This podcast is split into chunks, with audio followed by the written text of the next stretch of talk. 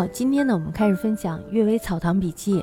大家都知道这本书是纪云的，也就是纪晓岚的。纪云呢，他的字是纪晓岚，别字春帆，号是石云，道号呢就是观音道人，还有故事老人。他是清朝直隶献县人。纪晓岚呢，他是翰林院的庶吉士。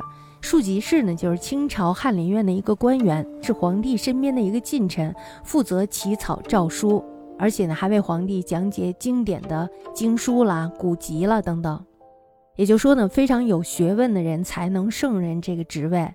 那么在明朝的时候呢，内阁辅臣他都是由这个庶吉士来的，所以呢，明朝有很多的宰相都是庶吉士出身。清朝的时候呢，这个考核制度就被保留了下来。纪晓岚呢，他就是庶吉士出身，后来呢，官至礼部尚书，也曾经参加过编撰《四库全书》。纪晓岚他的著作是非常少的，他编撰了这个《四库全书》，另外就是写了这个《阅微草堂笔记》《滦阳萧夏录》。滦阳呢是河北省承德市的一个别称。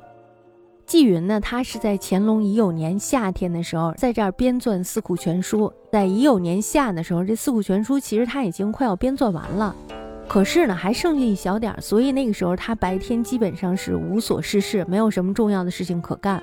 就是监督着别人干点琐碎的事儿，比如说像提一些书签啦，还有就是新书上架了等等这样子的事儿。也就是在那个宁静的夏天，纪晓岚在滦阳将自己的所见所闻追忆成书。《滦阳消夏录一》，胡御史穆廷言：其里有人畜一株，见邻叟则嗔目狂吼，奔突遇事；见他人则否。御史呢，胡慕亭他就说了，在他的家乡呀，有人养了一头猪，这头猪呀非常的特别。这头猪呢，一见到邻居的老翁，狂吼着跑来跑去的，想要咬这个老人。可是呢，见到别人，他却不是这个样子的。大家想一下，这猪是不是很讨人厌呀？所以呢，这个老翁他又想了想，一定要把这个猪花高价钱买下来，然后宰了吃肉。后来呢，这个老翁他就回了家了。在家的时候呢，他就突然间想明白了，说：“这大概就是佛经上所说的夙愿吧，人世间没有解不开的冤仇呀。”于是呢，老翁他就出了一个高价钱，把这个猪给赎买了出来。赎买了出来以后呢，他并没有说把它送上肉案子，而是送到了寺庙，作为长生猪喂养了起来。那么后来呢？这只猪再见到老翁的时候，它就抿起耳朵，而且呢，一副讨好的样子前来接近这个老翁，不再像以前那种凶神恶煞一样的样子了。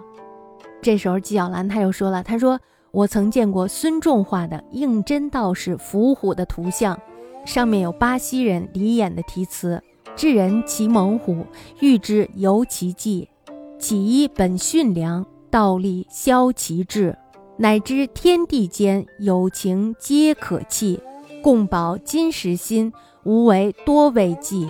那么这一段说的是什么呢？就是有一位巴蜀西部的人，他叫李演。那么这个李演他提的这首词的大意就是：道行广大的人骑着猛虎，如同驾驭良驹一般，并不是因为这虎它本来就是驯良的，而是因为人的道理化解了它的凶性。所以呢，天地万物。只要有情，都可以成为契友。但愿众生能至诚相处，不要相互慰藉而成为敌对。所以呢，这个故事它其实讲的就是：猪都上知知恩图报，何况人乎？